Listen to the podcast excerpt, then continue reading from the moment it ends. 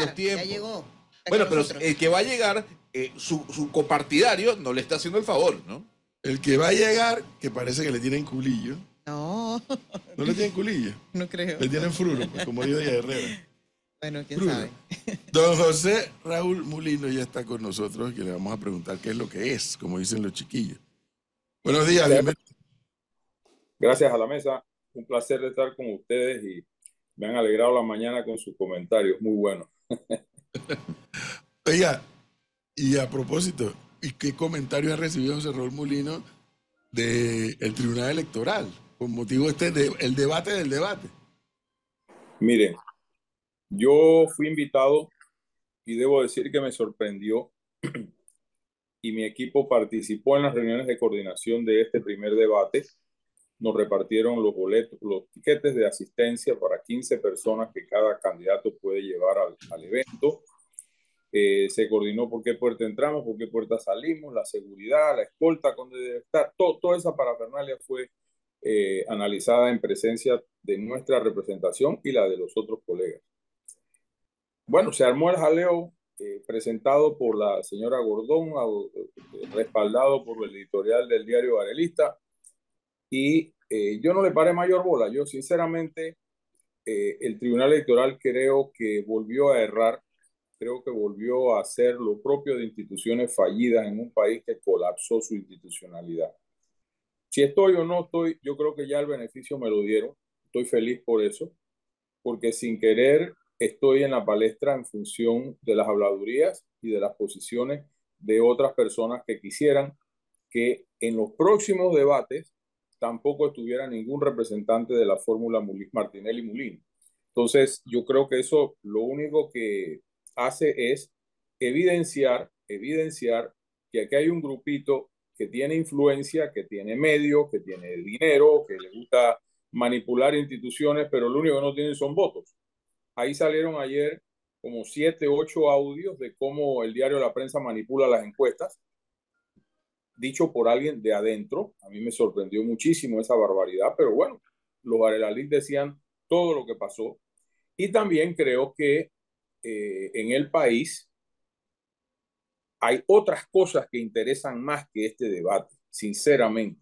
Porque los tiempos dados, la, la, la, la fórmula del debate era amplísima, un minuto y medio para contestar temas como el seguro social, como el agua, como un montón de cosas, que sinceramente nadie iba a poder decir nada, vamos a ser honestos, nadie iba a poder decir a profundidad absolutamente nada válido, salvo pinceladas de lo que uno piensa. Eso no es un debate, eso no es un debate. Centrémonos en las cosas importantes en este país y entonces lo podremos llamar debate. Si no, bueno, un enunciado de principios y de cosas ahí al garete es una de otra. Pero ahí, José Raúl, Dígame. yo no termino de entender algo. Aquí, eh, este debate lo tuvimos el día de ayer. Eh, el profesor cree que eh, nosotros nos estamos yendo con la chambonada del tecnicismo. El tecnicismo y la ley es clara y habla sobre los candidatos a presidente. Hoy, la realidad, a pesar de que puede ser tácito, de que la suposición nos da y nos abre el panorama que usted va a ser el candidato por RM. Hoy, el candidato presidencial es Ricardo Martinelli. Y anoche, en un trino, lo dejó saber. Dijo, si yo gano la presidencia, etcétera, etcétera. Bueno, pero es que, vuelvo y te repito, eso es así en la realidad al día de hoy. Yo creo que nadie discute eso. Entonces, ¿para qué me invitó el Tribunal Electoral? A mí no me invitó el Club de Leones, ni el Club Rotario, ni los niños Scouts. A mí me invitó el Tribunal Electoral a un debate al cual acepté de inmediato y lo dije públicamente en mis redes y en alguna que otra entrevista que me hicieron por ahí. O sea, yo no, yo no, yo no levanté la mano y que, ojo, aquí estoy, yo quiero participar del debate, yo quiero ir y que me escuchen. No, ellos me invitaron a mí. Y cuando se les armó el tamborito, no tuvieron los pantalones para decir el debate va como está y el que no quiere ir, que no vaya. Punto. Eso fue lo que tuvo que haber dicho el tribunal, no echar para atrás, para adelante, que era el jueves, no, no, no, no, que ya no es, sino que ahora es el lunes, y se montó en, el, en otro debate, entiendo que había del tema. Ahora todo el mundo quiere ir a debatir, todo el mundo quiere debatir desde qué color son las mariposas en el país. Yo creo y siento que las que metieron las de andar fue el tribunal electoral, no yo, eso, eso, eh, de eso estamos claros, o sea, de eso estamos claros. El Tribunal Electoral fue el que... En realidad, en este momento, Ricardo Martinelli el candidato. Más adelante se sabrá lo que sea que diga, pero entiéndelo que, que yo estoy aquí de recipiente pasivo de una decisión en la que yo no tuve absolutamente nada que ver y una solicitud que jamás hice. Entonces, yo estoy feliz, yo estoy feliz con lo que pasó. Será un debate insulso, será un debate entre perdedores, será un debate entre personas que representan lo que quisieran un poquito de gente en este país que funcionara en el país para seguir manipulando los gobiernos como ha pasado desde el tiempo de Varela para acá. Sencillo. Le veo mucha explicación a esto de entenderlo. No, justamente ayer hablábamos de, ese, de esa trastada que se dio el Tribunal Electoral con el sí y no, la fecha para atrás, para adelante, que lo que hace es generar más zozobra en el país. Ahora bien, dicho lo que usted acaba de mencionar, que hoy la realidad legal es que el candidato es Ricardo Martinelli, yo le pregunto, más allá de la realidad que por, por, por legalidad es, ¿usted se siente candidato ya a la presidencia? Yo soy lo que soy en este momento asumiré mi responsabilidad si llega ese momento cuando corresponda. Yo estoy preparado y lo he dicho en múltiples programas. Creo que aquí con ustedes lo he hablado un par de veces que gentilmente me han invitado. El tiempo va a llegar cuando el momento llegue. No sé si eso se entiende, pero es mi, mi forma de expresarme en este tema. La verdad es que desde el momento en que uno acepta ser candidato a vicepresidente de la República de alguien, no importa si es Martinelli o cualquier otro, es porque uno en el subconsciente está claro que uno tiene eh, la potencialidad de convertirte en presidente, sea antes de la elección o posterior a la elección. Y sería muy irresponsable de que antes de que alguien alegremente acepte el cargo de candidato a la vicepresidencia y lo ejerza y no se sienta capacitado para ser presidente de la República. Yo creo que eso viene sobrando, ¿no? Por lo menos en lo que a mí respecta, que soy un hombre que mide sus decisiones y que, y que funciono de acuerdo a lógica, ¿no? Yo, no siento que, que, la legalidad, entre comillas, de este momento afecte mi capacidad o no para ser presidente de la República. Eso lo dirá el tiempo. Señor Molino, eh, aparte del tema este del Tribunal Electoral, que todos coinciden, incluyendo usted, en que fue una trastada reprogramar la fecha de los debates, el Panamá América en sus portadas generalmente está publicando, y hoy lo hizo, eh, publicó en, su primera plana que el gobierno está preparando un fraude eh, para las elecciones de 2024. Y eso no solamente lo publican en, el diario, sino que también eh, voceros del expresidente Martinelli generalmente insisten en que hay eh, probabilidades de que haya un fraude. ¿Usted coincide con esos planteamientos? Mira, yo no he visto el Panamá América de hoy. Yo me levanté a las cinco y media de la mañana para cumplir con ustedes. Cuando termino aquí, veré el resumen de noticias que me mandan de la campaña. Sin embargo, les digo algo. Yo sí creo que el Tribunal Electoral anda cojo. Anda cojo. Y lo, y lo dije hace unos días, nada más. El hecho de que el Tribunal Electoral haya dicho que su sistema no pasó el examen anti-hacker, yo no creo que sea nada más la preocupación honestamente. En esto piensa mal y acertarás, como dice el popular dicho. Es gravísimo que el Tribunal Electoral, a dos meses y medio de una elección, le advierta al país que su sistema tecnológico, su sistema de computadoras, sus sistemas de cómputo no están vacunados o, resguardados de la acción malévola de algún hacker o de algunos hackers. Yo creo que si eso se hizo pensando en que iban a producir un efecto distinto, por lo menos a mí lo que me, me, llamó la atención es que lo dijeron para decir, aquí puede haber un fraude. Entonces echarle la culpa al hacker, no al Tribunal Electoral. Yo creo que es una falta de responsabilidad tremenda. Quien diga que va a haber fraude, yo creo que este país sabe perfectamente qué va a suceder el día de elección. Quienes pueden ganar y quienes no pueden ganar, punto. Y si el tema es hacer un fraude para que el candidato de gobierno gane un gobierno con 90% de rechazo popular medido en la encuesta que usted mida, entonces, por supuesto que, ya no es paquetazo porque no se roban las urnas, sino un dedazo de los hackers en un momento determinado. Yo creo que hay que pelar mucho el ojo. A mí todavía me, incomodan estas posiciones ambivalentes del Tribunal Electoral, en donde lo único que despejan, lo, único que no despejan son las dudas. Sinceramente, esa es mi postura. No, no, no he visto peligro de ninguna naturaleza. Fíjese, don José Raúl, que yo quisiera eh, conocer su reacción eh, a un tecnicismo que publicó el exdirector de la DGI, Publio Cortés, sobre su candidatura. Y señor Publio Cortés, para los oyentes que no saben, voy a poner en contexto. Escribe el siguiente trino y dice, las razones por las cuales Molino no puede ser candidato presidencial. Yo lo leí, yo lo leí. Sí. Claro, pero para que los oyentes entiendan, ¿no? Eh, y no voy a leerlo todo, pero sí voy a leer un extracto. Dice, uno, según las reglas electorales internas del partido RM, interpretadas eh, de conjunto en el Código Electoral, el candidato presidencial se escoge por elecciones primarias de los partidos o de los miembros del partido. Esas elecciones tuvieron lugar el 4 de junio del 2023. Mulino no participó como candidato, ganó el condenado. Pero es que ningún vicepresidente momento, pero un momento. No, pero un momento, vamos a reaccionar una vez, porque no tenemos toda la mañana. Ningún candidato a vicepresidente participó en ninguna primaria porque la ley establece que el candidato a presidente nomina al vicepresidente. El señor Publio Cortés dice, no hay ninguna norma que diga que el candidato a vicepresidente sube a ser candidato. Eso es lo que dice... A ver, no, porque tiene que ir a no, lo, que, quiero es la reacción del doctor Molino. No me traigas aquí a personajes oscuros y plumas de alquiler. Es lo que quisiera y tira un long shot ahí a ver qué pasa es que a mí también me inhabiliten, me saquen de la carrera para ver si los dos bultos que él está apoyando pueden ganar la presidencia de la República y no la van a ganar. ¿Quiénes son los bultos que él apoya? Así que eh, él no es panameñista, no apoya a, ¿cómo se llama? Rómulo y a Blandón. Entonces, digo, lo cierto es que lo que dijo un despropósito total, me, me, parece absurdo que un abogado de cierto grado de experiencia opine de esa manera. Además, si bien es cierto lo que dice Edwin, el candidato a la presidencia escoge de a dedo, sí, de a dedo pero ese dedo se transforma en una ratificación de los organismos políticos de los partidos, cosa que se hizo en ambos partidos, a la vez, tanto en alianza como en realizando metas. Así que yo, yo sinceramente no le doy valor a esto y no voy a perder tiempo hablando de este tipo de personas que no me merecen ningún respeto, por lo menos en el ámbito profesional. Es que, es que si yo asumiera ese argumento del señor Publio Cortés como válido, entonces el vicepresidente de la República nunca podría reemplazar al presidente. Pues.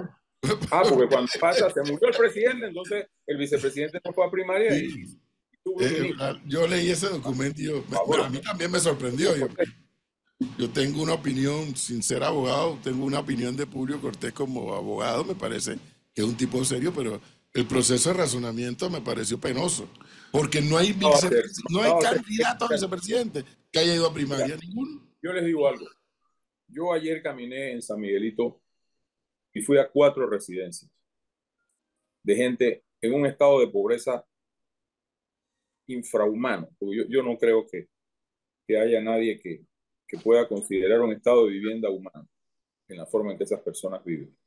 Madres e hijos ciegos e hijos amputados de una pierna por diabetes. Le queda lejísimo el centro donde administran las hemodiálisis, que son las que esos pacientes tienen que hacer. Necesita un examen de la vista y no tenía recursos. Necesita una prótesis y no tenía recursos. En la otra casa, otro señor tirado en una cama, a todas estas casas sin ventanas, con un calor infernal en cada una de ellas. Y yo me pregunto, ¿tú crees que a esos panameños y panameñas les preocupa el debate? ¿Les preocupa qué babosada va a hablar la gente en un debate? La gente está pensando a ver quién le resuelve sus problemas de agua, de luz, de miseria humana, económica en la que viven, por amor a Dios. Yo creo que el país tiene que enfocarse, si se va a enfocar a alguien, y yo lo estoy, y nuestra nómina lo está enfocado en esos panameños, es ver cómo le resolvemos el problema a esos cientos de miles de panameños en similares o iguales circunstancias. Entonces yo creo que desviar el debate, hablar lo intrascendente, que es estos temas, que si este escribió, que si el otro dijo, que si la prensa manipuló, yo creo que no vienen a lo que quisiéramos tener todos los panameños, que es verdaderamente hacer las propuestas que haya que hacer para salvarle la vida a mucha gente, darle respuestas socioeconómicas a mucha gente y resolverle problemas de salud, vivienda, agua, luz, etcétera. Yo creo que eso, a esa gente de allá, donde yo estuve ayer, sinceramente yo no creo que les da absolutamente ni frío ni calor lo que diga cualquiera de los candidatos en un debate. Es que un porcentaje alto de lo que se dice en el debate jamás lo cumplen, ¿no? No se puede decir, Flor. No solamente eso. Hay debates irrisorios allí, Flor. Hay debates irrisorios. Yo estoy comprometido con tres, cuatro cosas con la nómina Martinelli Mulino. Eso se va a hacer. Pero aquí no podemos, vuelvo y te digo, los organizadores de los debates, y volvemos acá en el tema de los debates, se ven ellos proyectados en la inmortalidad de su aporte para el debate. Y te mandan 19 temas cada uno que pudiera ser objeto de un seminario de varios días para llegar al B, si llegas a alguna conclusión nacional. ¿Entiendes? Igual los gremios, todos los gremios se sienten hoy día con la capacidad de hacer ellos la propuesta de plan de gobierno que ellos quisieran que los gobernantes adoptaran. Claro. Creo que los que estamos con todo respeto en este tipo de contienda, lo único que vamos a aportar es legitimidad a través de votos. Punto. Si lo, es que ese es el problema, que las agendas son tan incomprensibles y ridículas que no hay para dónde coger. Entonces, si alguien incumple que no hicieron el puente en el área donde cruza el camión de no sé quién, incumplió su promesa electoral. Por amor a Dios, yo creo que falta seriedad y falta eh, eh, eh, verdadero sentido político para manejar estos temas, por amor de Dios. La política no es la academia, la política no es la academia en donde usted va a estudiar y a ponderar y a sacar hipótesis y tesis y cuestiones de estas. La política es el día a día, la realidad que uno enfrenta para resolver los problemas de los que más necesitan en el país, entre otras cosas, por supuesto. Mire, he hablado, y aquí hay un oyente que dice, ¿por qué no le preguntan por su pensamiento eh, crítico de Nicaragua? Ya usted lo dijo en la entrevista que tuvimos aquí hace una semana. Usted cree que Nicaragua es, una dictadura. Punto. Ya, eso usted lo dijo acá. Este tema, absolutamente. Ya, pero, ya he hablado lo que he tenido que hablar. Pero más allá de eso, he hablado con, con copartidarios suyos, doctor Molino, eh, y he hablado con analistas también muy cercanos a RM y me dicen una realidad que coincide con la, con la opinión de otros analistas que no están ligados justamente al partido de Ricardo Martinelli. Tiene que ver con la dispersión de votos. Eh, algunos coinciden de que eh, los votos que Martinelli no pueda tener porque no será candidato se van a dividir en tres. Una parte para Zulay Rodríguez, otra parte para el señor Molino y otra parte muy pequeña para Rómulo Rux. Y surge la preocupación de la dispersión de votos de Ricardo Martinelli frente a dos candidatos claros que son muy cercanos a él, Zulay Rodríguez y el señor Molino, aunque Molino, digamos, es el oficial. ¿A usted no le preocupa que Zulay Rodríguez no se termine de bajar del bus y que haya una dispersión de votos de Ricardo Martinelli entre candidatos? Yo no sé qué analistas tocaste tú. A lo mejor son los analistas de las mesas de café, estrategas de café que son jubilados y vagos, no tienen más nada que hacer, andan por ahí de mesa en mesa en las cafeterías viendo a ver quién les paga el desayuno y entonces opinan. Yo a esa gente la verdad que no les paro bola, amigo. Yo no les paro bola a eso. Ricardo Martinelli ha dicho Mulino, Martinelli, Martinelli, Mulino. Ahí estamos. Y yo estoy haciendo una lucha, llevando en territorio una campaña política dura, fuerte, desequilibrada desde todo punto de vista, hacia lograr el objetivo de ganar el 5 de mayo eh, si es la voluntad popular del pueblo legítimamente escrutada. Lo que digan los analistas, aquí hay un poco de manzanillo, a sueldo a lo mejor por las televisoras que no, no mancan un domingo en la mañana en los programas eso que hay que estar loco para verlo. Y segundo, se la pasan por ahí dando opiniones y escribiendo artículos y saben de la luna y de las minas y de las estrellas y de la política y de esos tipos saben tanto que no saben absolutamente a nada, ellos mismos no saben absolutamente a nada. Entonces, no, no perdamos tiempo en esos bochinches. Y usted tiene una gran oportunidad aquí de hablar cosas serias que la, el, aporte que yo respeto, pues, porque cada quien es, libre de opinar lo que le dé la gana, pero a mí no me van a distraer ni me van a sacar de mi carretera los analistas. Entonces, hablemos de cosas serias. Y quiero saber, si usted dice que nosotros queremos, debemos plantear cosas serias, yo le hago una consulta, porque usted dice que el tema del seguro social no se puede eh, contestar en un minuto y medio. Yo sí creo, lo que pasa es que aquí los políticos les encanta hablar frente a un micrófono. Yo le hago una consulta muy sincera y muy clara. ¿Usted cree que hay que aumentar la edad de jubilación para solventar el tema del seguro social, sí o no? No voy a responder eso, porque eso es una verdadera irresponsabilidad. Yo he tenido la responsabilidad de crear una comisión que ya tenemos una propuesta que se va a formular en función de gobierno y es un componente de muchas cosas. Tirarme a mí esa pregunta, mi amigo Gonzalo, es simplemente matricularme y mañana va a salir en el periódico de Varela diciendo Mulino sugiere subir no, no, José, esa pregunta se la, se la, he hecho a todos los candidatos, a todos, absolutamente a todos. Yo no soy absolutamente todo, yo soy José Raúl Mulino el que te está respondiendo. Lo que sí te digo es una cosa, amigo Gonzalo, que tenemos una propuesta que se ha estudiado no por miembros del partido.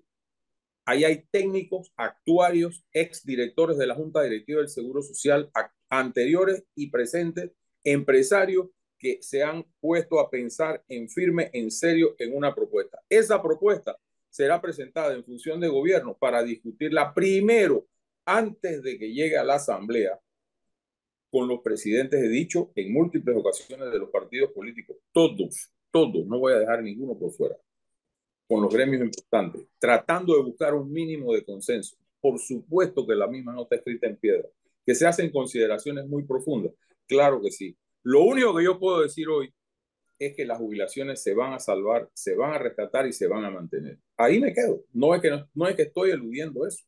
En su momento tendremos la oportunidad, donde corresponde, que es en la Asamblea Legislativa, sustentar la propuesta del gobierno.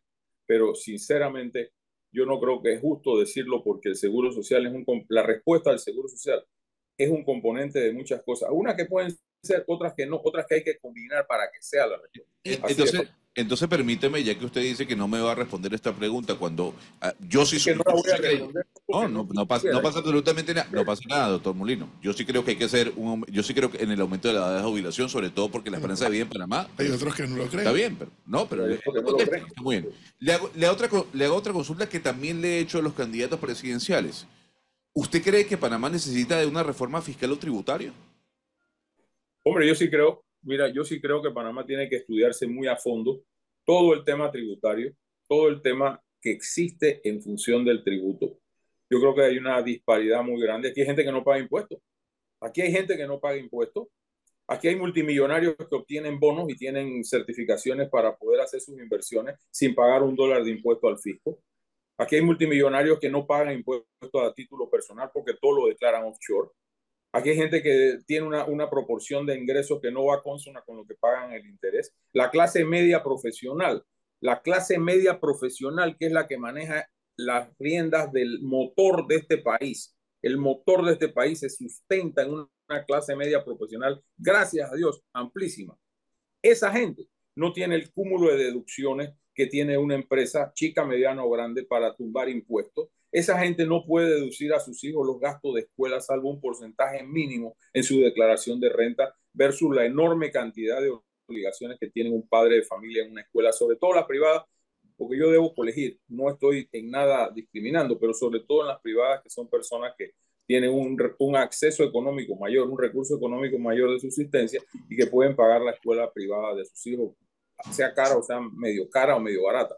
Lo cierto es que sí, yo creo que en, función de justicia no estoy diciendo que voy a plantear una reforma fiscal, ojo, ojo, pero por supuesto que los distintos temas, el impuesto de inmueble, el impuesto de inmueble es una incoherencia absoluta, es una incoherencia absoluta que diseñaron con el propósito de marcar el valor comercial como si fuera el valor del impuesto de inmueble para que uno tenga que pagar una barbaridad de plata en impuesto de inmueble como si uno estuviera lucrando de tu propia casa donde tú vives. Yo estoy de acuerdo en que si yo vendo, compré 100 mil dólares una casa y la vendo en un millón, yo pago impuestos por los 900 mil restantes, pero no me grabes el impuesto de inmueble sobre mi tenencia mientras yo la estoy usando, porque eso no es justo. Bueno, eso está pasando, eso está pasando. La última barbaridad del muchachito este de la Dirección de Ingresos, montar una policía a la DGI. Eso, eso se va a eliminar, créame lo que en los primeros días gobierno. Ese es un despropósito de un muchacho que hay que meter en un cuarto y trancarlo y que salga el 6 de mayo, ya cuando hayan perdido destrepitosamente la elección. Ese muchachito no tiene idea de lo que está haciendo. Ha destruido el sistema financiero de este país, el sistema de servicios internacionales de este país. Lo acabó a punta de locuras y diciendo que escucha a la gente. Me conta porque nos hemos reunido con él muchas veces un grupo de abogados vinculados al sector de servicios, de servicios internacionales. Entonces, no me venga esta gente que ahora quiere montar una, una policía fiscal al tipo Elliot Ness, porque eso es lo que era Elliot Ness, un policía fiscal de la, del Internal Revenue Service de los Estados Unidos en la época de la, de la prohibición de venta de licores. Ahora este muchacho lo quiere traspasar aquí a Panamá, la policía fiscal. Usted se imagina la DGI, que si se usa mal es un mecanismo de represión, de persecución. Ahora con una policía fiscal, eso es una perfecta barbaridad que tiene que modificarse, por amor a Dios, eliminarse no modificarse, eliminarse. Entonces, de eso es lo que estamos hablando. pero, pero de, eso, de, eso, José Raúl, hubo mucha experiencia con el señor Cucalón, ¿no? que le decían hasta Cucolón. Es correcto. Era un cuco para la gente porque. Bueno, pagó nueve años de cárcel. Perseguía a Fulano y lo perseguía. Pagó nueve años de cárcel, Edwin. Pagó nueve años de cárcel. Si la hizo mal, la hizo mal. Yo no estoy eh, eh, contemplando a Cucalón. Pagó nueve años de cárcel, de cárcel y cumplió con la sociedad su condena hasta el último día y un montón de meses más que le metieron. Entonces, yo creo que ese no es el ejemplo. Yo creo que ese no es el ejemplo. Se usó, pagó su cárcel y cumplió con la sociedad panameña en función de los delitos que le imputaron y hoy está libre. Enfermo, muy enfermo, pero está libre. Entonces, yo creo que, aquí hay que hablar las cosas ya como son, hombre, por favor. Déjeme regresar. Quizás no quieren que yo debata, quizás, quizás por eso, como tú dijiste, el frulo, por eso que no quieren que yo debata. Déjeme regresar rapidito al tema de caja de seguro social. Eh, usted habló de propuestas, pero ¿nos pudiera adelantar qué tipo de propuestas va a implementar si llega a, ser presidente? Flor, reitero, no voy a plantear en este momento ni esbozar absolutamente nada, porque la caja del seguro social adolece de algo fundamental para poder entender bien qué es lo que se va a hacer. No hay estado financiero en los últimos ocho años, no los hay. Entonces es muy difícil adelantar proyecciones financieras respecto de los programas, sobre todo el IBM, si tú no tienes estados financieros claros que te diga cuán grande es el hueco, no solo de ese programa, sino de otros también.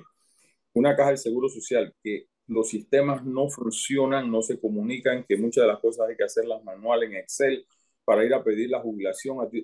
Me pasó a mí, yo aparecí con dos números del seguro social, yo nada más he tenido uno en mi vida y ahora aparecí con otro tuvimos que fusionarlos a través de un procedimiento burocrático. A mi esposa se le perdieron cinco años de trabajo y de aportes a la, a la, a la, a la seguridad social del país. Ahora tiene que seguirlo trabajando para poder cumplir. En fin, esa es la institución que hay que cambiar.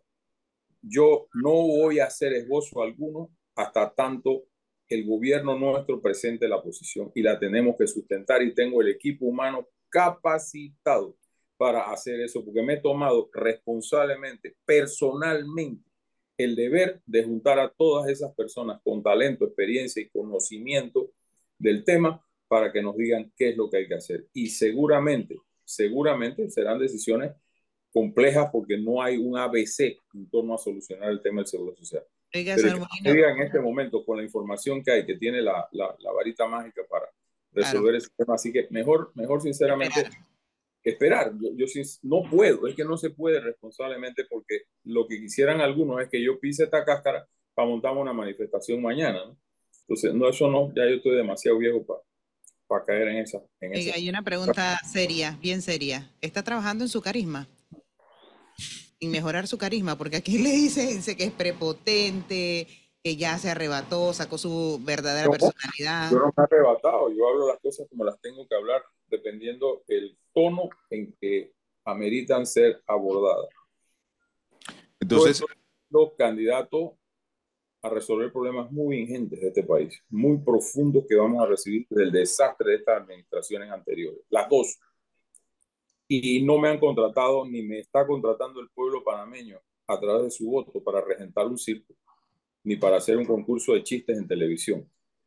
Si a veces hablo como hablo es porque siento la problemática, siento la envergadura del problema, siento y siento que a este país le falta conducción, le falta liderazgo, le falta orden, le falta alguien que hable y que le atienda y que mande y que dirija a una nación panameña en circunstancias inéditas como las que vamos a recibir. Entonces, lamento que así piensen de mí quienes no me conocen, quienes no me conocen pero el tono se sube dependiendo del problema que se tiene que abordar y sobre todo ante opiniones eh, que no vienen a, cuento respecto de la problemática nacional, sinceramente. Ya, que usted nos pidió preguntas inteligentes ¿no? y temas importantes, yo quisiera saber cuál es el plan que tiene José Raúl Molino para la reducción del 60% de la informalidad. Eh, a usted le, pregunta, le preocupa la informalidad y quisiera saber cuál es el plan que usted tiene para la reducción de la informalidad. Mira, generar empleo es la más importante en la estructura de meter al sistema a quien no tiene en este momento un trabajo.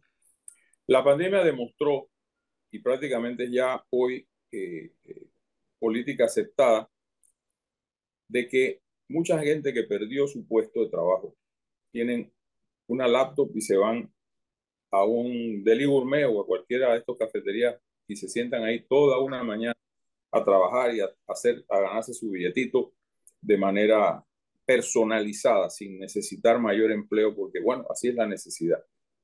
Esas personas, habrá una ley para guiar el emprendedurismo en Panamá, cosa de que tengan acceso a formalizarse, a formalizar su negocio, su trabajo, independientemente de que sea una persona individual o sean pequeñas y medianas empresas. El estímulo a ese núcleo de panameños es fundamental. Hay que normalizarlos, hay que regularizarlos. Por supuesto, el estudio de la Cámara de Comercio los coloca en 47% dentro del índice de desempleo, si mi memoria no me traiciona. Eso es la mitad de los panameños. Esa es la mitad de los panameños desempleados. Que generan algo, sí, generan algo, pero no tributan y usan los recursos de la medicina popular, de la medicina pública, no pagan impuestos, porque ¿para qué van a pagar impuestos si no nadie los contabiliza ni nadie los tiene en el índice de contribuyentes? Para esa gente tendremos una ley especial y también vamos a crear lo que hemos denominado los espacios del emprendedor, unos lugares que se van a habilitar donde los emprendedores que requieren trabajo van a tener oficinas no, diría móviles porque no van a ser móviles, sino dispersas por distintas partes del país, donde se les va a ofrecer todo el apoyo logístico que una oficina le ofrece a un profesional, incluso salas pequeñas de reuniones que ellos puedan atender eh, su negocio en un ambiente más distendido que si están trabajando en una cafetería por ahí con la bulla. O sea, para José Raúl Molino, la, el emprendedurismo para mí es fundamental. Entonces, le hago una consulta. Porque le te digo algo, Gonzalo, yo tengo el ejemplo en otra dimensión de mis hijos. Mis hijos son emprendedores formales, yo no estoy diciendo que viven en la informalidad, son emprendedores formales que sufren todos los días y me lo comentan lo que es el trámite con el Seguro Social, lo invivible que es tramitar lo que sea que haya que tramitar en, las, en la alcaldía de Panamá, lo insufrible que es sacar un plano aprobado para realizar una construcción, a través de los mecanismos y de la burocracia que hay. Yo creo que el país entero y hay instituciones que prestan servicio en gran cantidad a gran cantidad de personas que tienen que estar conectadas en línea. Tenemos que hacer un esfuerzo a través de la AIG y con personas que sepan de esto para que la, el procesamiento de las solicitudes sea rápido, expedito y no burocrático. Y no burocrático. ¿Tú crees que hay alguna razón para esto que no haya placa el mismo día en que tú pagas la renovación de la misma. No, eso, ya, ya, hablamos de capacidad. Ya no hay plata, sino sticker. Claro, pero, pero ahora le hago una consulta rápidamente antes de mi compañera Flor. ¿Eso quiere decir que usted va a priorizar crear empleos por encima de la, de la informalidad? Bueno, es que hay empleos que se generan dentro de la formalidad, por ejemplo. Claro, pero, pero, pero hay, hay empleos de empleo, ¿no? Aquí el profesor dice, primero se crea no empleo. A mí, yo no soy candidato, no, me metas a mí. Primero se crea empleo. No, yo soy creyente de que hay empleos, hay empleos dignos. La pregunta es, para Molino es más importante. Ya, un momento. Todo lo que se va a generar en función del tren Panamá-David, ese es empleo formal. Por eso le pregunto, para usted, ¿es más importante la formalidad o la creación de empleos? Las dos. Las dos. Es que yo creo que una no excluye a la otra. Con el plan de reparación, de, recuperación vial, va a haber mucho empleo bajo el Ministerio de Obras Públicas para poder mantener y reparar todas las calles y carreteras de este país que no le han tapado un hueco en 10 años.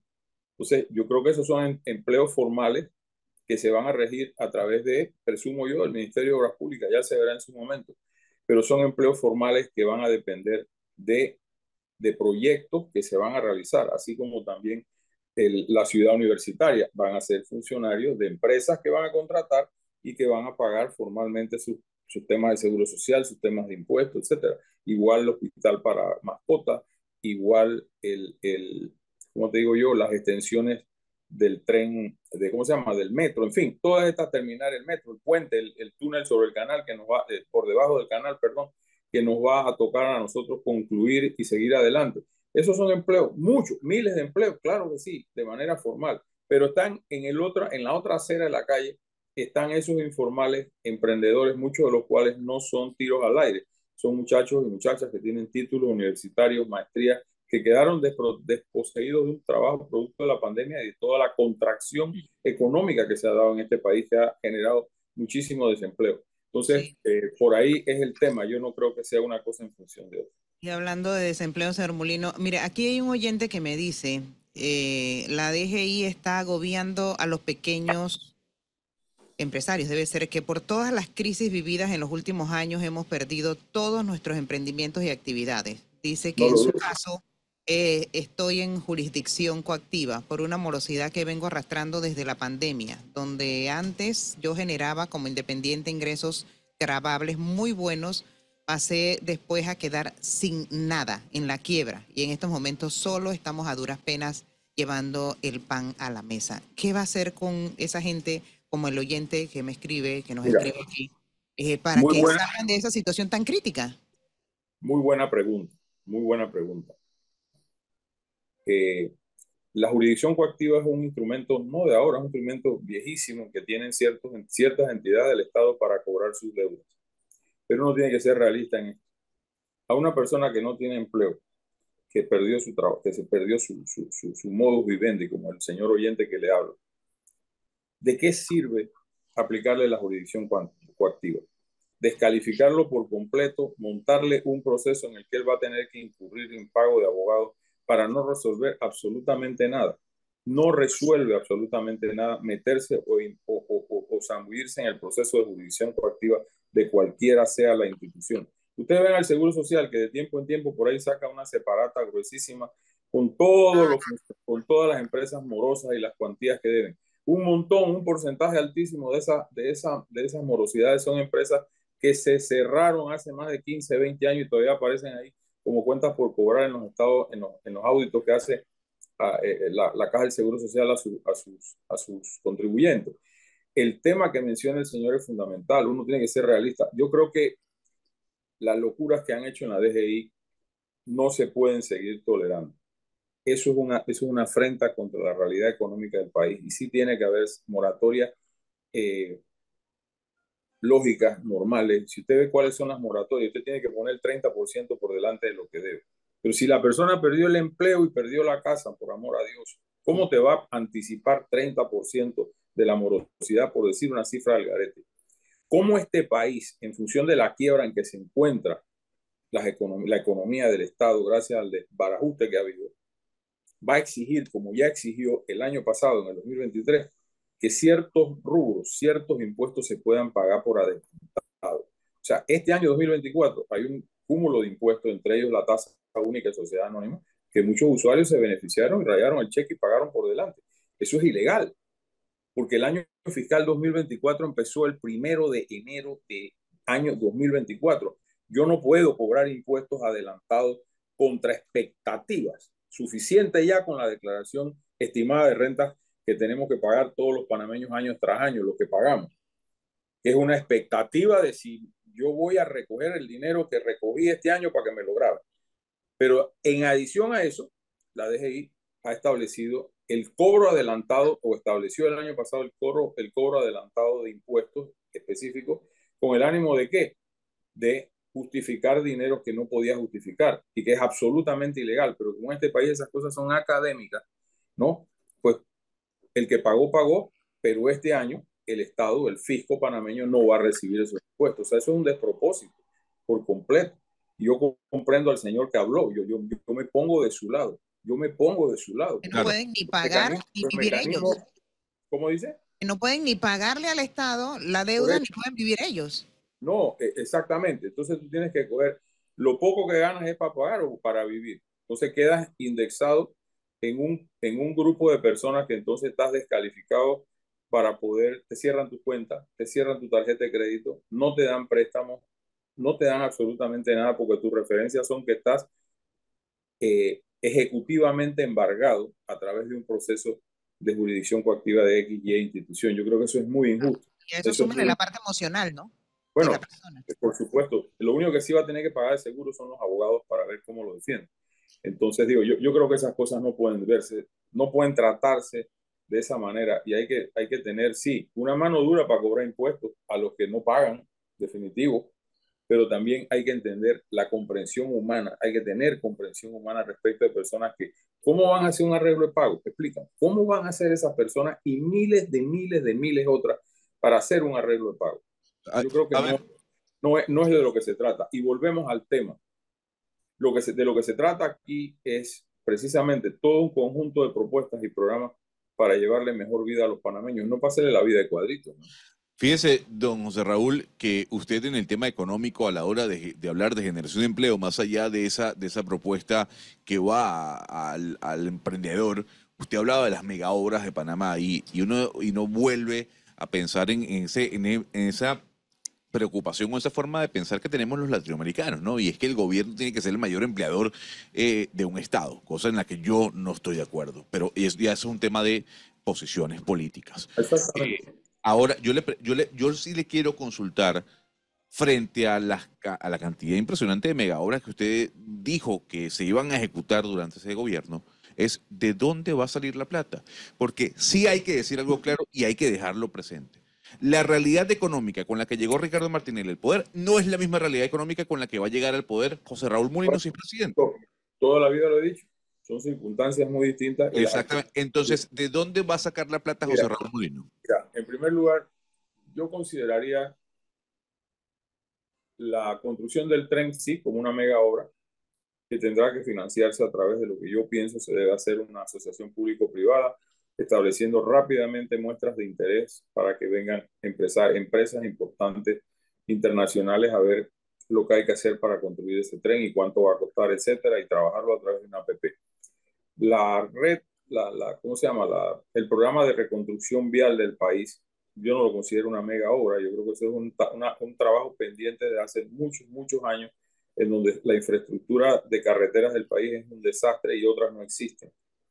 La ciudad universitaria, por supuesto que es un trabajo grande, es una inversión grande, pero están, están pendientes en, el, en la tubería concluir el cuarto puente sobre el canal, que no es, que no es eh, eh, eh tema este que en nuestra administración lo pensamos por anticipado y dejamos financiamiento para el metro con el gobierno de Japón al 2%.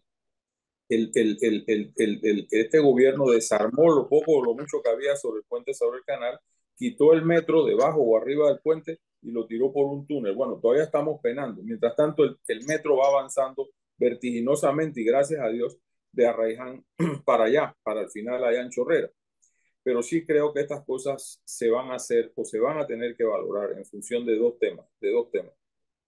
Una importante eh, eh, manejo de la deuda externa con el propósito de minimizar el impacto. Tengo entendido, no soy un experto en esto, pero sí me han hablado quienes sí lo son, que los vencimientos para este año rondan los 5.700 millones de dólares.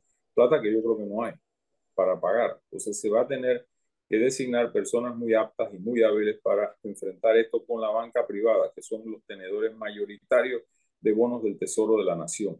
las instituciones multilaterales de crédito, disculpen lo técnico de esto, pero me hiciste la pregunta y no te la puedo chifiar.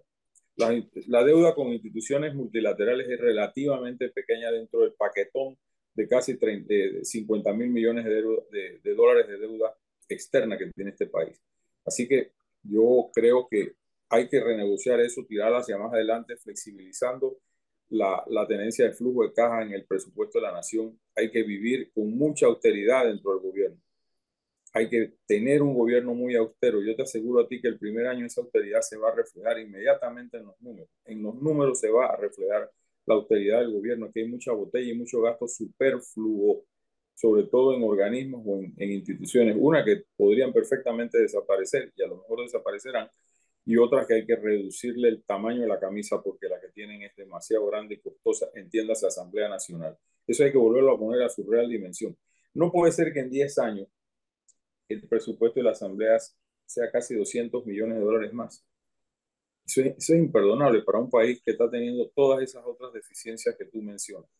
Hay que enfocarse definitivamente en el trabajo de resolver el problema a la vida de los que más necesitan. Es ahí donde yo creo que está el tema, porque el país está abocado a una situación social peligrosa, social peligrosa, y hay que eh, trabajar para ese panameño de a pie, para que vuelva a tener esperanza. Esa gente que yo visité ayer en San Miguelito, que pueda ver que en su casa va a haber, luz, que en su casa van a poder vivir, van a poder comer, no vivir en pisos de tierra revueltos con perros, con gatos. de verdad que estoy muy impactado de eso, de saber que aquí a menos de media hora de distancia hay personas y no esas casas, muchas otras viviendo en estado de, de pobreza extrema, pero muy extrema. Entonces, hacia allá va enfocado el esfuerzo, mi querido amigo Gonzalo. Este, lo que vamos a encontrar, por eso he dicho, yo estoy seguro que cuando levantemos la alfombrita, el basurero que va debajo de la alfombrita va a ser gigante, pero tendrán siempre la determinación de un gobierno como el nuestro, de nuestro equipo, que va a mantener el Mulino a hacer el trabajo que hay que hacer para sacar este país del hueco. Ya lo hicimos una vez, y lo volveremos a hacer. Y en cinco años hablaré. 7.41 minutos. Oiga, Flora había invitado a Cerrón Molina para hablar del tema del debate y mire en lo que derivó esta entrevista. De. Hablando Bueno, casi un tema del debate. gobierno y demás. Está bien. bien. Casi un debate, yo creo que estuvo bien. El profesor Gonzalo ahí, el profesor Gonzalo sirvió de moderador impertinente. Mire, qué barbaridad, ¿no? Lo que uno se gana, ¿no? No, José Raúl de mesa. Muchas gracias. me permitas explayarme en temas que a poco les interesa tocar y a mí sí, me gustan además, aunque sea por y al que piense que soy prepotente, créamelo, que no es así, hombre, por amor a Dios, Edwin me conoce y sabe la clase de persona que soy yo, pero cuando hay que ser serio, hay que ser serio y el país no está para Yo chicos. me imagino que ahora en el recorrido la gente lo está conociendo, ¿no? Bueno, sí, definitivamente, y la verdad que el reconocimiento es muy bonito y muy efusivo, y me alegra mucho y lo agradezco eternamente. Bueno, José Raúl, muchas gracias por este A tiempo que nos siempre Muy amable. por tomar en cuenta mi opinión. Gracias. Gracias. 7.42 minutos.